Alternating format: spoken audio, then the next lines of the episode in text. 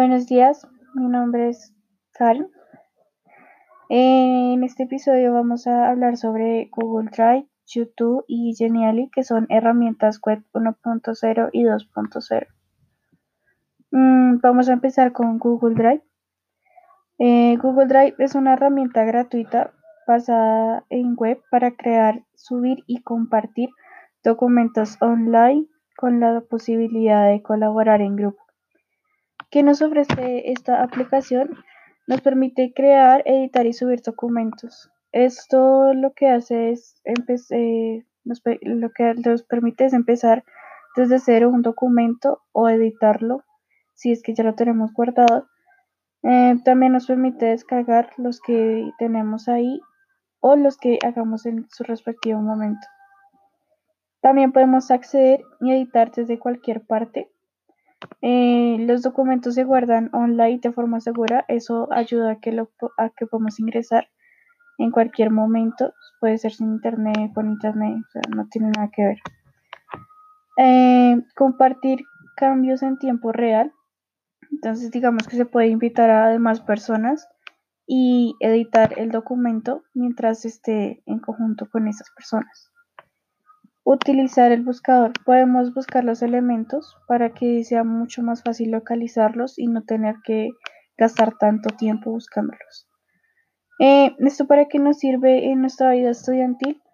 Nos sirve, digamos, para guardar documentos y también para recibir la opinión de diversas personas frente al tema que estamos tratando y frente al documento como tal. Ahora vamos con YouTube.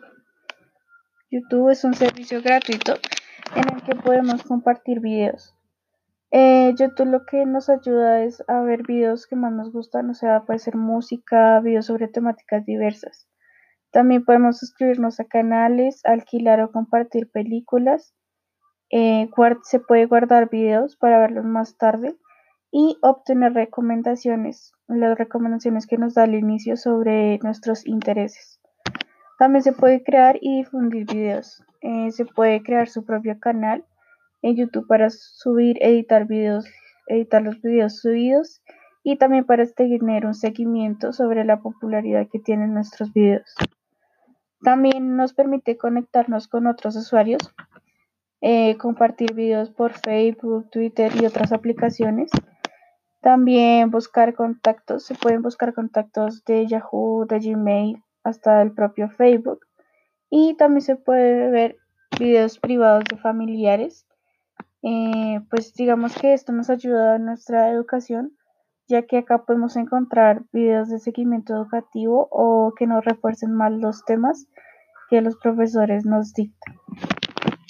Y ahora vamos con Genial, que es una herramienta para crear presentaciones al estilo de PowerPoint pero con animaciones, diseños y stickers propios para, para decorar pues, cada trabajo.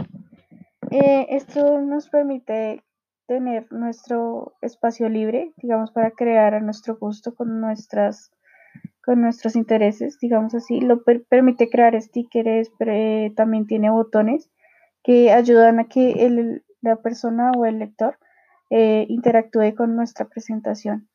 Eso hace que sea de manera única y pues algo así como divertida.